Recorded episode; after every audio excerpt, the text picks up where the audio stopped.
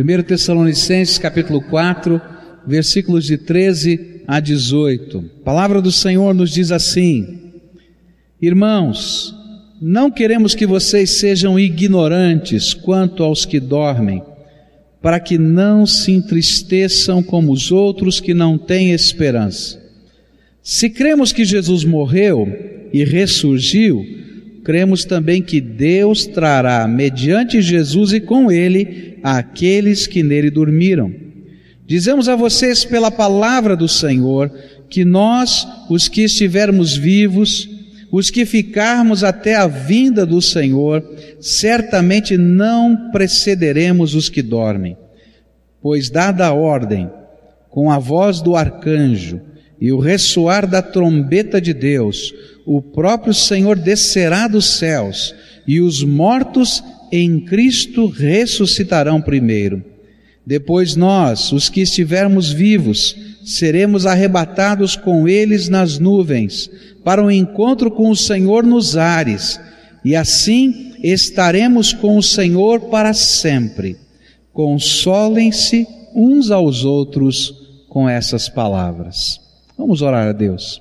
Pai, dá-nos agora, Senhor, a graça do Teu Espírito a nos envolver, de tal maneira que a Tua palavra lida possa ser aplicada pelo Senhor aos nossos corações e possamos não apenas aprender intelectualmente o que a Tua palavra nos ensina, mas experimentar o poder desta palavra nas nossas vidas. Escuta, Deus, o nosso clamor e abençoa-nos. É aquilo que oramos em nome de Jesus. Amém. Aquela igreja pequenina, bastante jovem, bastante nova na fé. Nós temos estudado esse livro e você tem aprendido que o apóstolo Paulo passou poucas semanas ali e eles ouviram a mensagem do Evangelho, creram nessa mensagem, começaram a viver essa mensagem. Com certeza, como qualquer novo convertido, eles tinham muitas dúvidas. Não é assim? Quando você recebe Jesus como Senhor e Salvador da sua vida, há uma mudança no seu coração, há uma fome espiritual, você começa a crescer espiritualmente, mas tem um monte de dúvidas. E você começa a dizer: Deus, e agora? O que, é isso? O que representa aquilo? Como é que eu vou aprender? E tem lá aqueles anseios do coração. E aqueles novos convertidos daquela igreja tinham algumas dúvidas. E certamente uma delas que estava no coração, e Paulo vai responder, começar a responder nesse trecho das Escrituras, era o que, que acontecia com os que morreram antes de Jesus voltar. Aqueles crentes tinham uma clara percepção de que Jesus voltaria de que a vinda, a segunda vinda de Jesus, estava iminente para acontecer. Mas eles tinham uma dúvida, e, e o irmão Fulano, que morreu antes? O que, que vai acontecer com ele? Como é que funciona isso na dinâmica de Deus? E quando Jesus voltar, o que, que vai acontecer com esse povo que já partiu? Essa era a angústia que estava no coração deles. Eles estavam pensando assim: será que vai haver algum tipo de perda diante da volta do Senhor para aqueles que já partiram? E nós, os vivos, como é que vai ser esse nosso encontro com o Senhor? E nesse trecho o apóstolo Paulo vai tentar responder a estas perguntas. E é importante você entender que naqueles dias, o pensamento popular não tinha qualquer esperança de vida após a morte. Alguns filósofos, como Sócrates, defendiam a vida após a morte, mas a maioria das pessoas não tinha qualquer esperança, tinha uma grande dúvida no seu coração. E aí você pode imaginar como é que estava o coração daquele povo, recém-convertido. E agora? O que vai acontecer? Como é que funciona isso? E aí então o apóstolo Paulo vai responder esta e outras perguntas, apresentando para eles cinco realidades fundamentais da esperança cristã. Cinco coisas tremendas de Deus para nós, que podem gerar no nosso coração esperança. E se eu pudesse colocar um título para esse trechinho da Bíblia, eu diria assim: olha, não perca a esperança diante da morte. Existem cinco fundamentos de Deus que sustentam a nossa esperança diante da morte. Qual é o primeiro deles?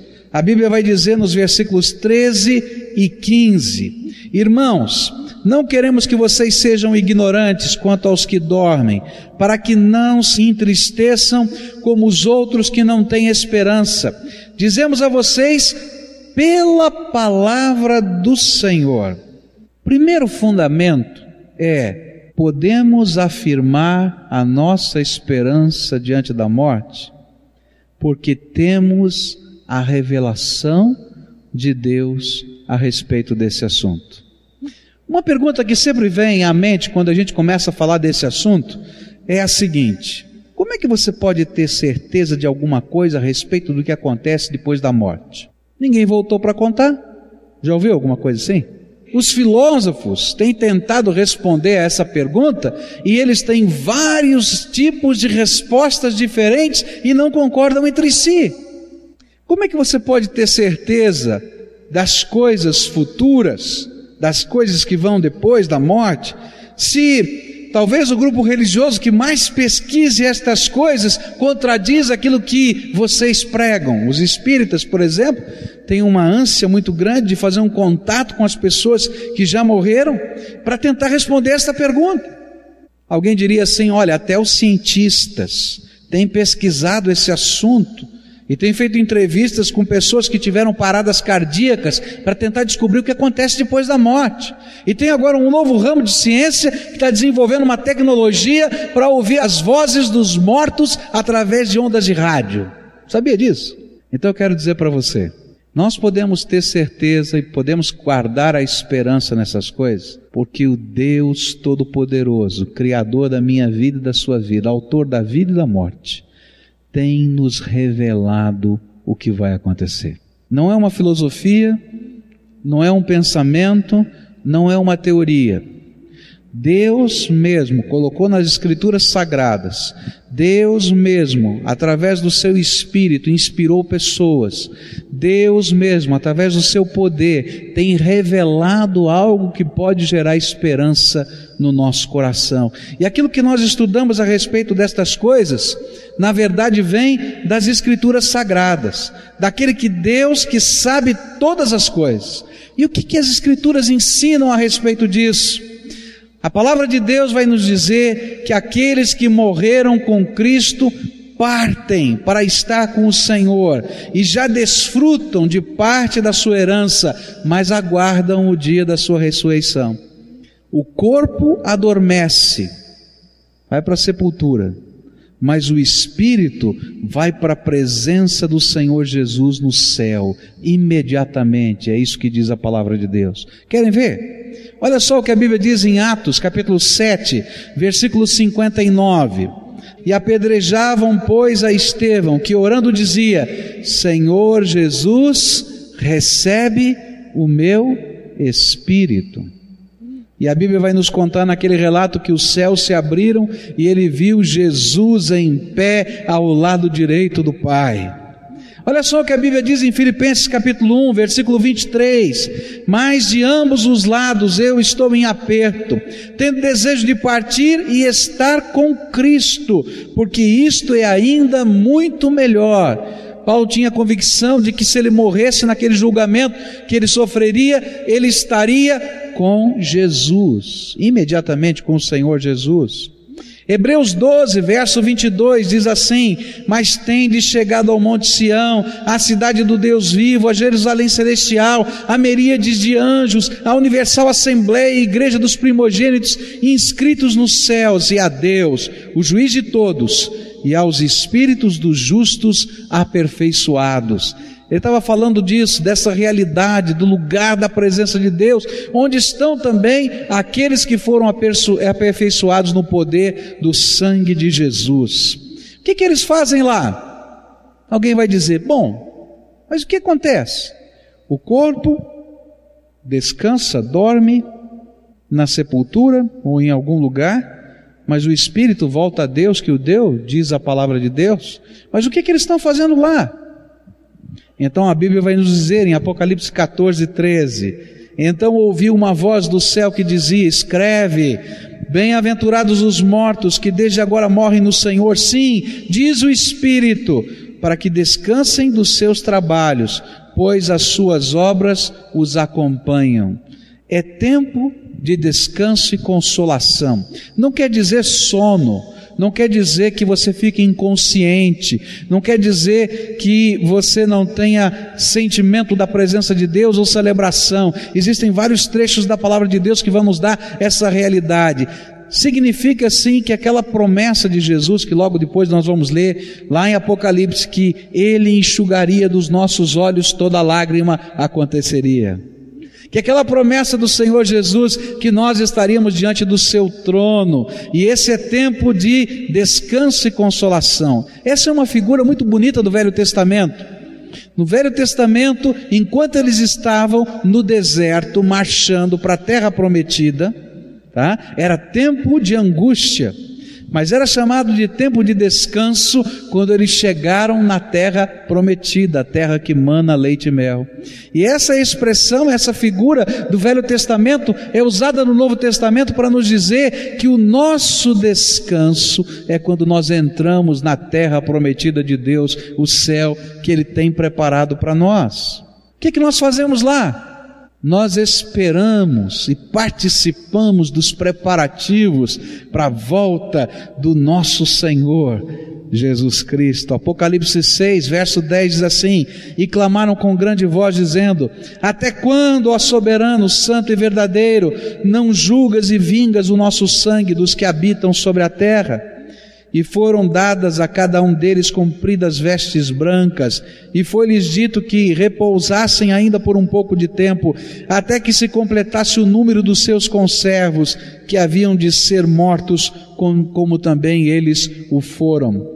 Eles fazem parte daquele século que está dizendo: Jesus, está na hora de voltar, Jesus, está na hora de voltar, instala o teu reino, e os preparativos, eu não sei quais exatamente, eles estão tomando parte. O céu está se movimentando para a volta do Senhor Jesus. E aqueles que já estão lá participam desse movimento. Eles estão em santa atividade, participando da glória do trono do Cordeiro de Deus. Apocalipse 7, versículos 13 em diante, diz assim: E um dos anciãos me perguntou: Esses que trajam as compridas vestes brancas, quem são eles e de onde vieram? E respondi-lhe: Meu senhor, tu sabes. E disse-me ele: Estes são os que vêm da grande tribulação, lavaram as suas vestes e as branquearam no sangue do Cordeiro. Por isso estão diante do trono de Deus, e os servem de dia e de noite no seu santuário. E aquele que está sentado sobre o trono estenderá o seu tabernáculo sobre eles. Nunca mais terão fome, nunca mais terão sede, nem cairá sobre eles o sol, nem calor algum porque o Cordeiro que está no meio, diante do trono, os apacentará e os conduzirá às fontes das águas da vida, e Deus lhes enxugará dos olhos toda lágrima. A Bíblia não fala com detalhes como é o céu. Ela simplesmente nos diz algo tremendo: que o lugar da habitação de Deus, o lugar do trono de Deus, é para onde aqueles que cujos corpos descansaram aqui na terra, os seus espíritos vivos estão aguardando o dia da ressurreição. E é por causa dessa revelação da palavra de Deus nesses trechos e em tantos outros, que quando nós nos deparamos com a morte, ela não é a tragédia final. Ao contrário, quando nós nos deparamos com a morte, nós começamos a entender o sentido da vida. É esquisito dizer isso, né? A gente se depara com a morte e entende o sentido da vida. Deus não criou você para viver esses poucos anos aqui na terra. Deus não criou você para as lutas e para os sofrimentos que às vezes você enfrenta aqui. Deus não criou você só para isso. Deus criou você para passar a eternidade com Ele. E aquilo que nós fazemos aqui nessa vida, e as decisões que tomamos aqui nessa vida, e a fé que postulamos aqui nessa vida, vai determinar aonde vamos passar a eternidade. Por isso, para aqueles que estão em Cristo Jesus, para aqueles que têm colocado a sua fé no soberano Salvador, então nós podemos dizer, como o apóstolo Paulo disse em Filipenses 1,21, porque para mim o viver é Cristo e o morrer é lucro. É lucro, porque eu entendi o sentido da vida. O Senhor está me preparando nesses poucos anos que eu estou vivendo aqui nessa terra para poder passar com Ele toda a eternidade. O Senhor está me preparando nos poucos anos que eu estou vivendo aqui na terra para receber uma herança indescritível, o reino dele que Ele quer conferir e entregar a nós. Por isso, a gente tem que tomar bastante atenção nas palavras de um profeta do Velho Testamento. Prepara-te, ó Israel, para te encontrares com o Senhor teu Deus. Porque aquele dia da gente passar dessa vida vai acontecer. Se tem uma coisa esquisita, e eu sempre repito isso porque eu acho esquisito demais, me impressiona muito é olhar álbum de fotografia. Você já olhou álbum de fotografia de família? Já? Não é esquisito aquilo? Não, pastor, é legal, é. Mas sabe que eu fico prestando atenção quando eu olho o álbum de fotografia? Eu fico prestando atenção no jeito das pessoas. E a realidade da vida vai passando diante dos nossos olhos. A gente vai virar uma foto vai dizer: Fulano já partiu. A gente vira uma foto nossa e se olha e diz: Nossa, eu tinha cabelo preto, olha só. E a realidade da vida vai passando diante dos nossos olhos. Toda essa esperança que temos, que está registrada nas Escrituras Sagradas, ela só tem sentido se você está nessa vida se preparando para se encontrar com o Senhor. E a única maneira de a gente estar tá preparado para esse encontro com Jesus, com esse encontro com Deus, é se a gente ouvir a voz do Senhor Jesus. Jesus disse aos seus discípulos que ele estava partindo. E ele disse: Vocês sabem o caminho. E ele disse: um deles disse: Eu não sei o caminho. Você está partindo, que caminho é esse? Jesus olhou bem para ele e disse assim: Eu sou o caminho, a verdade e a vida, e ninguém vem ao Pai senão por mim. Meu querido, o único jeito da gente estar preparado para mim e para a sua partida, para o encontro com Deus, é se nós aqui na terra estivermos trilhando o caminho, não um caminho, o caminho, não uma religião, o caminho, não uma filosofia, o caminho, Jesus como Senhor e Salvador da nossa vida. Agora, se Jesus for o Senhor e Salvador da sua vida, quando você partir, naquele mesmo instante, não é um anjo que vem te buscar, o Senhor da sua vida que vai te receber e vai dizer: entra no gozo do teu Senhor, servo bom e fiel. Você vai dizer: eu, servo bom e fiel, Senhor, eu sou pecador, tão cheio de defeito. É, mas eu te lavei e te perdoei com meu sangue. Vem cá, meu filho. E aí a gente pode desfrutar destas e de outras promessas. O segundo fundamento da nossa esperança tem a ver com a segunda vinda do Senhor Jesus. Paulo disse assim: Olha, você pode ter esperança porque Cristo está voltando. Cristo Jesus está voltando. E diz assim a palavra do Senhor no verso 16 do nosso texto: Pois dada a ordem, com a voz do arcanjo e o ressoar da trombeta de Deus, o próprio Senhor descerá dos céus e os mortos em Cristo ressuscitarão primeiro. Olha que coisa tremenda. Uma segunda realidade que nos traz segurança é essa: Jesus está voltando. Haverá um dia que ninguém sabe o dia, ninguém sabe a hora. A Bíblia nos diz que se alguém disser para você que sabe, pode dizer que é falso profeta, porque a Bíblia diz que ninguém sabe o dia nem a hora. Só o Pai sabe, esse é um segredo do céu. O Pai já determinou isso, mas ninguém mais sabe. Mas vai haver um dia em que vai tocar uma trombeta. Deus vai dizer para os seus anjos: toquem a última trombeta. E é interessante que quando você lê o livro de Apocalipse, você vai encontrar as trombetas e os anjos tocando. Cada trombeta daquela que os anjos tocam representa um novo movimento do céu em direção à terra e uma nova etapa na preparação da volta do Senhor.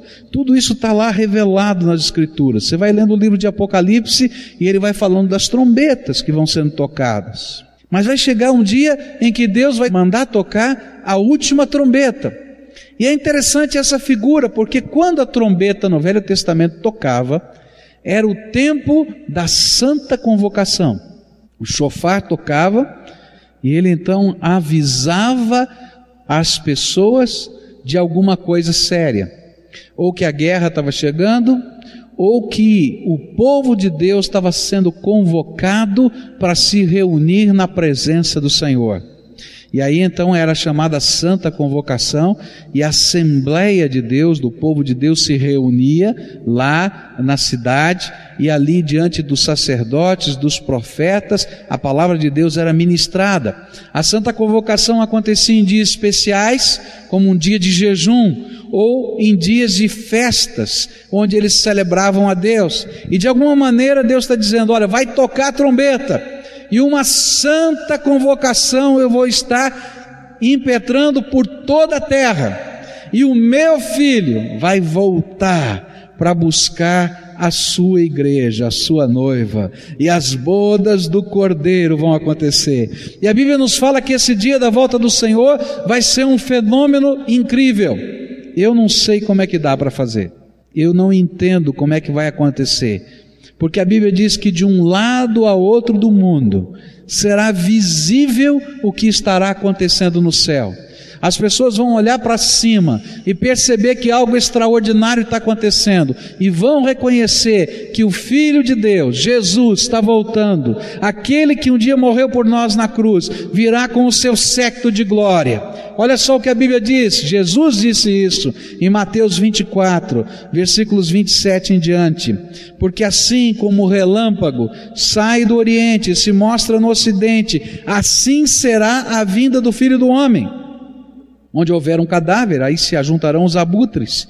E imediatamente após a tribulação daqueles dias, o sol escurecerá e a lua não dará sua luz, as estrelas cairão do céu e os poderes celestes serão abalados, e então aparecerá no céu o sinal do Filho do Homem, e todas as nações da terra se lamentarão e verão o Filho do Homem vindo nas nuvens do céu com poder e grande glória, e ele enviará os seus anjos com grande som de trombeta, e estes reunirão os seus eleitos dos quatro ventos, de uma outra extremidade dos céus. Aprendam a lição da figueira. Quando seus ramos se renovam e suas folhas começam a brotar, vocês sabem o que verão, que o verão está próximo. Assim também, quando virem estas coisas, saibam que ele está próximo às portas.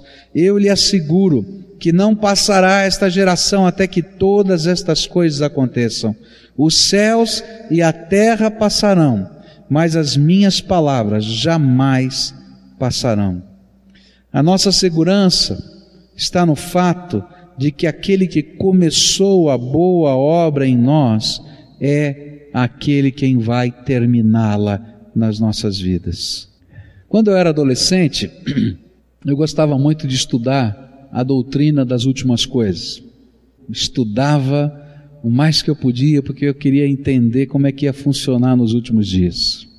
E eu ficava muitas vezes animado, imaginando os detalhes da vinda do Senhor. Eu li esses textos e eu ficava imaginando como é que dá para alguma coisa ser percebida ao mesmo tempo em toda a Terra, sem satélite, sem televisão, visível a olho nu.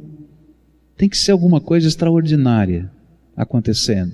E eu ficava imaginando o que, que poderia ser tão extraordinário. É claro que eram conjecturas minhas, de um adolescente.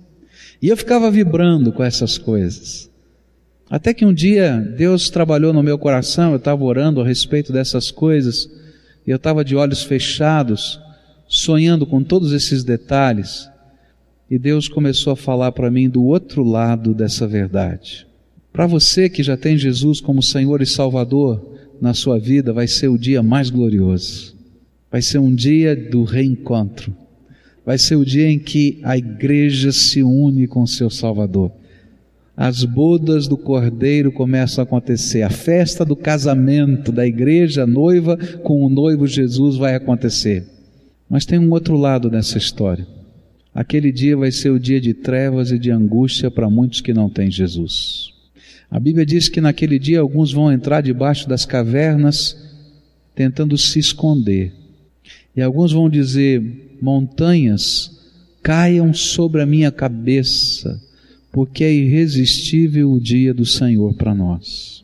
É interessante que o Velho Testamento vai dizer: o dia do Senhor é dia de trevas e não de luz, e a gente às vezes lê esse texto e não entende. É porque o Velho Testamento está olhando para esses outros que não têm Jesus. Eu não sei se você está preparado para a volta do Senhor. Se você não está preparado para se encontrar com Jesus na morte, você também não está preparado para se encontrar com o Senhor Jesus se estiver vivo naquele dia. Jesus precisa ser o Senhor da sua vida. Muitos se lamentarão, diz o texto, ao verem o sinal, a vinda do Filho do Homem. Você vai dizer, mas por que, que se lamentam? Porque naquele dia a consciência de que são pecadores e não estão preparados para o juízo de Deus será algo tremendo. Eu não sei o que você pensa disso, mas algumas vezes eu fico imaginando o que seria o juízo. E o juízo mexe com o meu coração. Eu fico imaginando se agora, nesse instante, todos os meus pecados começassem a serem revelados para todos vocês. Eu quero dizer que eu sou pecador. Me considero um homem de bem, mas eu sou pecador. Mas graças a Deus que os meus pecados não precisam ser exibidos no dia do juízo, porque o sangue de Jesus, o Filho do Deus vivo, me purificou de todo o pecado. E naquele dia, sabe o que vai aparecer no telão? O sangue de Jesus me lavando. Mas quem não tem esse privilégio de receber Jesus como Senhor e Salvador da sua vida, sabe o que vai acontecer naquele dia? Naquele telão, os seus pecados estarão sendo exibidos para todo o céu e para toda a humanidade, no dia do juízo. E sabe o que eu acho? Que aquele dia vai ser um dia de grande tristeza, porque não vai dar para dizer que nós não somos pecadores. E não vai dar para dizer que nós somos inocentes, porque nós temos a consciência de que somos pecadores e que não passamos pela santidade de Deus. E você vai olhar a tua história junto com todo mundo, de alguma maneira, não sei como, e você vai ver a grandeza e a santidade de Deus. E você vai dizer: não dá, não suporto a santidade de Deus. E você vai dizer: olha, é tempo de lamento. Agora, se Jesus é o Senhor e Salvador da tua vida, quando você vê o sangue dele vertido por você e a sua vida lavada no poder dele, será tempo de adoração. Jesus, tu és tão grande, tu és tão santo, tu és tão tremendo. Como é que o Senhor pôde pegar essa porcaria que sou eu e me transformar em algo que tenha valor para ti? Bendito seja o nome do Senhor. Por isso, agora, agora, não depois, anda com Jesus. Quem precisa de um Salvador sou eu e você. Não dá para viver sem Jesus. Não dá para morrer sem Jesus. Não dá para enfrentar a segunda vinda sem Jesus. Mas com Jesus eu consigo viver, eu posso morrer e se ele voltar, eu estou preparado. É isso que Paulo está dizendo para eles. Não percam a esperança. Jesus é a nossa esperança. Terceiro fundamento que Paulo coloca para nós é a ressurreição dos mortos. A Bíblia diz assim: os mortos em Cristo ressuscitarão. Versos 15 e 16 diz assim: Dizemos a vocês pela palavra do Senhor que nós, os que estivermos vivos, os que ficarmos até a vinda do Senhor, certamente não precederemos os que dormem, pois dada a ordem com a voz do arcanjo, o ressoar da trombeta de Deus, o próprio Deus descerá dos céus e os mortos em Cristo ressuscitarão primeiro. A doutrina da ressurreição era algo muito estranho para os filósofos gregos. Eles criam que o corpo era a prisão da alma. Mas a palavra de Deus nos ensina que ainda que estejamos em Cristo, nosso corpo dormindo, nosso espírito acordado, vivo na presença de Deus quando morremos, aguardando a sua vinda, nós não estamos completos. E a obra completa da salvação envolve a ressurreição. E a ressurreição, a primeira ressurreição, a ressurreição daqueles que morreram em Cristo, ela vai acontecer simultaneamente à volta do Senhor Jesus. E aí, quando Jesus voltar, nós estaremos completos, corpo e alma. Muitas perguntas surgem quando a gente fala a respeito de ressurreição. Uma delas é como é que o corpo que virou pó pode ressuscitar? Eu, quando era garoto, eu ficava pensando assim: e, e quem foi cremado? Aquele pozinho pode ressuscitar? E eu não entendia muito bem como é que funcionava a ressurreição. Ele diz assim: e quem tem o um defeito? Como é que vai ser da ressurreição? Você já não pensou umas coisas assim? Eu já pensei um monte de vezes, né? Até que eu comecei a entender uma coisa interessante. Olha só o que Paulo vai ensinar em 1 Coríntios capítulo 15 a respeito da ressurreição. A partir do verso 35, a Bíblia diz assim: Mas alguém pode perguntar: Como ressuscitam os mortos? Com que espécie de corpo virão? Insensato. O que você semeia não nasce a não ser que morra. Quando você semeia, não semeia o corpo que virá a ser, mas apenas uma simples semente, como de trigo ou de alguma outra coisa. Mas Deus lhe dá um corpo, como determinou, e a cada espécie de semente dá o seu próprio, o seu corpo apropriado. Nem toda a carne é a mesma os homens têm uma espécie de carne, os animais têm outra, as aves outra, os peixes outras. Há corpos celestes e há também corpos terrestres, mas o esplendor dos corpos celestes é um e o dos corpos terrestres é outro. Um é esplendor do sol, outro da lua e outro das estrelas, e as estrelas diferem em esplendor uma das outras. Assim será com a ressurreição dos mortos. O corpo que é semeado é perecível e ressuscita imperecível é semeado em desonra e ressuscita em glória, é semeado em fraqueza e ressuscita em poder, é semeado um corpo natural e ressuscita um corpo espiritual, e se há corpo natural, há também corpo espiritual. Assim está escrito: o primeiro homem, Adão, tornou-se um ser vivente, e o último Adão, espírito vivificante. Não foi o espiritual que veio antes, mas o natural, e depois dele o espiritual. Os que são da terra são semelhantes ao homem terreno, os que são dos céus ao homem celestial. Assim como tivemos a imagem do homem terreno, terreno, teremos também a imagem do homem celestial. Sabe o que é que Paulo está falando? Você pega uma semente, e se você não conhecer que planta é aquela semente, não é? E eu simplesmente te der essa semente, e você não conhece que planta é, você não entende nada de botânica. E eu digo para você assim: que planta nasce dessa semente? E você vai olhar, olhar, olhar a semente e talvez não possa conceber a ideia de que planta virá. Se é uma planta rasteira, se é uma trepadeira, se é uma árvore, se é uma planta. Não tenho ideia. O que Paulo está dizendo é que o corpo que morre, que vai para a sepultura é só uma semente.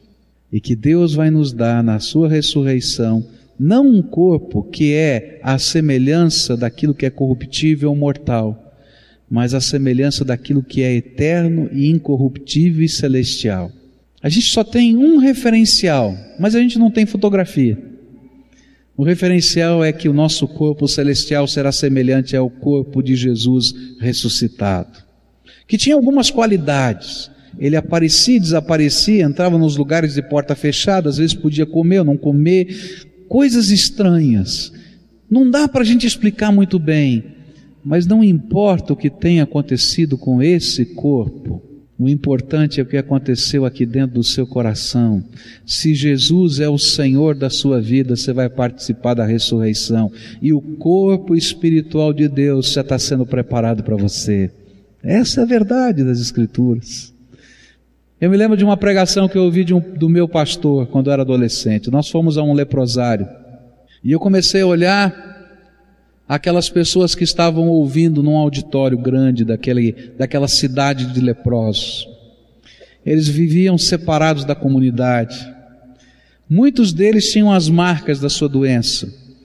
Aquelas pessoas que não, não descobrem a lepra, o anseníase a tempo, não se tratam porque é uma doença curável hoje. Essa enfermidade ela vai deformando essas pessoas. As pessoas se machucam, não sente dor, se queimam, não sente dor. As extremidades do corpo passam a ser deterioradas. Então você olhava para aquele grupo de pessoas e via algumas coisas muito interessantes, muito estranhas. Você via gente sem nariz. Você já viu alguém sem nariz? É estranho. Muitos não tinham seus dedos, alguns já não tinham as suas pernas, alguns tinham marcas no seu corpo muito visíveis da enfermidade. E quando eu fui para lá para fazer aquele trabalho de evangelização e eu vi o meu pastor chegar no púlpito para pregar, eu fiquei tão preocupado. Eu falei assim: o que, que esse homem vai pregar para essa gente? Uma gente tão sofrida, tão doída. O que, que ele vai pregar para essa gente? Foi interessante que o meu pastor começou a pregar sobre o céu, começou a falar sobre a vida eterna, começou a falar sobre o projeto de Deus para a eternidade. E num dado momento ele falou sobre a ressurreição. E ele falou do corpo espiritual que Deus estava preparando para nós. Eu nunca me esqueci disso. E ele olhava para as pessoas e dizia: Olha, um aqui não tem nariz, um não tem dedo, outro não tem pé, mas eu quero dizer que um dia Jesus vai lhe dar um corpo perfeito espiritual e eterno, incorruptível, que não pode ser destruído pelo tempo. E foi uma coisa tão tremenda quando, na hora do apelo, tantas pessoas tão estranhas para nós estavam indo à frente porque Jesus é a esperança dos vivos e dos mortos. Jesus é a esperança dos perfeitos e dos imperfeitos. Jesus é o caminho da esperança e da salvação. Graças a Deus. Graças a Deus que o Senhor está preparando para mim e para você um corpo espiritual, a semelhança do nosso Senhor, a semelhança daquilo que Ele já viveu na Sua ressurreição. Graças a Deus. E vai chegar o dia em que Deus vai dar, Jesus vai dar sua ordem de comando. E quando ele der aquele brado, a semelhança daquilo que ele fez lá com Lázaro na sepultura, Lázaro, vem para fora. Ele vai dizer: todos os mortos em Cristo ressuscitem. E meus irmãos, vai acontecer uma coisa tremenda. Aqueles que morreram em Cristo terão os seus corpos agora, aqueles que estavam na presença do Senhor apenas em espírito começarão a ver os seus corpos sendo formados. E a Bíblia diz que eles vão se reunir com Jesus nas nuvens e farão parte do secto da sua vinda. Mas tem uma parte triste nessa história. A parte triste dessa história é que nem todos vão ressuscitar naquele dia. A Bíblia nos diz que naquele dia só ressuscitarão aqueles que estão em Cristo. Porque existe uma segunda ressurreição, a ressurreição para a morte e para juízo eterno. E é isso que diz Apocalipse capítulo 20, onde diz a palavra do Senhor: O restante dos mortos não voltou a viver até se completarem os mil anos. Esta é a primeira ressurreição. Felizes e santos os que participam da primeira ressurreição. A segunda morte não tem poder sobre eles. Serão sacerdotes de Deus e de Cristo e reinarão com ele durante mil anos.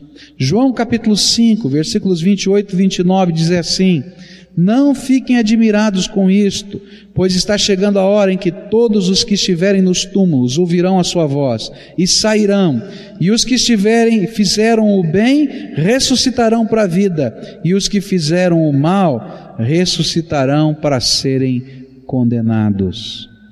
Queridos, só tem um jeito da ressurreição alcançar a sua vida e ser bênção. É se você ressuscitar por Jesus para a vida. E para isso você tem que viver essa vida com Jesus. Por fim, a Bíblia nos diz que os vivos, aqueles que estiverem vivos no dia do Senhor, o que, que vai acontecer com eles? E aí o nosso texto diz uma coisa tremenda: que naquela hora em que Jesus estiver lá no céu, vindo, e todo o olho vendo, naquela hora em que Jesus estiver lá com o seu secto, daqueles que foram ressuscitados por Ele, naquele instante, Jesus vai dar uma ordem de comando, e todos os que estiverem vivos aqui na terra serão arrebatados, serão puxados para a presença dele. E a Bíblia diz que num piscar de olhos, uma coisa muito rápida, não dá para explicar como, muito rápida, o seu corpo, esse aqui, vai ser transformado e quando você se encontrar com Jesus ali nas nuvens, não vai ser mais nesse corpo que você vai estar. Você vai estar no corpo espiritual prometido e eterno do seu Senhor. E sabe? E nós vamos fazer parte daquele secto e vamos estar na presença do Senhor e reinaremos com Ele no seu milênio. Estaremos aguardando o dia do juízo e a segunda ressurreição de todas as coisas. Estaremos participando de toda a obra de reconstrução do novo céu e da nova terra que está escrito nas Escrituras. E nós estaremos para sempre com o nosso Senhor. Por isso, não perca a esperança diante da vida e da morte. Jesus é a nossa esperança. Eu queria terminar essa mensagem orando com você. E que eu gostaria de fazer hoje uma coisa muito séria. Essas realidades todas, elas nos advertem. Esse tempo aqui na vida é um tempo de preparo. Deus te deu graça, te deu inteligência, te deu sabedoria. Você está vivendo a vida do teu jeito, segundo a tua cabeça, do jeito que você quer. Mas eu quero dizer para você que a vida é muito mais. Talvez você seja uma daquelas pessoas que não gostam do assunto que a gente está falando hoje. Ih, pastor hoje falou sobre morte, não gostei desse assunto. Mas sabe, a gente precisa falar sobre morte porque a morte nos ensina o que é vida. E hoje eu queria orar por algumas pessoas que sentem no seu coração que não estão preparadas para esse encontro com Jesus. Se você morresse hoje, você não tem certeza da sua salvação. Se hoje Jesus voltasse a essa terra, você não tem certeza se ele o convidaria para estar por toda a eternidade no seu céu. E você vai dizer, mas alguém pode ter certeza? Eu vou dizer, pode. Sabe por que pode? Porque quando nós temos um pacto de vida com Jesus, e Jesus é o caminho, a verdade, a vida, nossa vida, Ele derrama sobre nós um sinal, um sinal que é um penhor, uma garantia de que nós somos salvos. E esse sinal dentro de nós revela para nós que nós somos salvos. E esse sinal é o Espírito de Deus que vem e habita no nosso coração. E o Espírito de Deus constantemente testifica: Filho, pode ter paz Jesus já morreu por você, já lavou os seus pecados. Quando vem um acusador dos nossos pecados e ele nos acusa, o Espírito Santo diz assim: Olha, você é um pedaço de madeira que foi arrancado do fogo, do inferno. Está aqui na minha mão, eu te lavei, te limpei, te transformei. E a gente tem a alegria da salvação no nosso coração. Mas se você não tem essa certeza, eu queria convidar você hoje a fazer algo pela fé a entregar a sua vida a Jesus e pedir para Jesus ser o Senhor da sua vida, para Ele te ensinar a viver, para Ele te ensinar a fazer os negócios, a ser o chefe de família, a ser o marido, a esposa, o filho dentro da sua casa, para que você viva essa vida com Jesus e para que Ele derrame do seu espírito sobre você e você seja o templo dele nessa terra. E Ele vai ser o consolador, o professor, o transformador, aquele que vai transformar a sua vida. O Senhor Jesus falou com você, você ouviu a voz do Espírito? Então, invoca Jesus para ser o Senhor e Salvador da sua vida. Invoca Jesus para morar aí dentro do teu coração. para que o preparo que você precisa não seja apenas um preceito religioso, mas seja a presença de Jesus aí na tua vida. Há uma bênção muito especial para os selados do Senhor.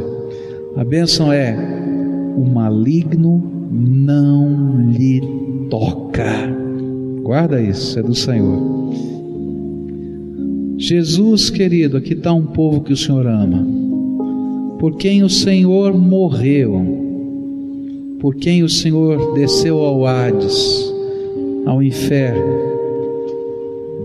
por quem o Senhor foi lá e arrancou das mãos de Satanás as chaves da morte e do inferno, por quem o Senhor ressuscitou ao terceiro dia, e para quem agora o Senhor está dizendo: Filho meu, eu quero habitar dentro da sua alma, eu quero fazer da sua alma o seu, o meu templo. Para quem o Senhor está dizendo, recebe o Espírito Santo. E eu quero te pedir, Senhor Jesus, esses teus filhos que estão aqui vieram por fé, eles têm consciência dos pecados na sua vida, eles são pecadores, eles não negam isso.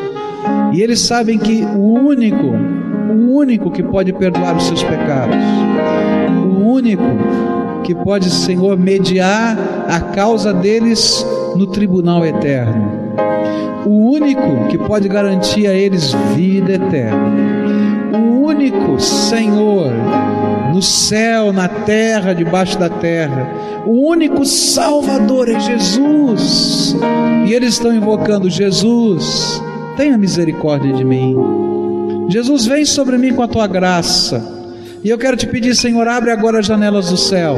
Pode abrir, Senhor, e derrama agora do teu espírito sobre eles e que eles sejam selados com o Santo Espírito da promessa, e que nessa hora, nesse instante, o teu Espírito esteja testificando ao coração deles, ao espírito deles: vocês são filhos do Deus vivo, lavados e perdoados no sangue do Cordeiro, benditos por toda a eternidade, não porque vocês mereçam mas por causa da graça do Pai, do Filho e do Espírito Santo do Deus vivo. Abençoa, Senhor, abençoa. Toda a amarra de Satanás contra essas vidas caia por terra agora em nome de Jesus. Que todo o poder das trevas contra eles caia por terra. E que agora, Senhor, eles sejam testemunhas do Deus vivo em toda a terra. Escuta, Deus, a nossa oração e abençoa, e abençoa, e que a alegria da salvação esteja com eles. É aquilo que nós oramos no nome de Jesus. Amém e amém.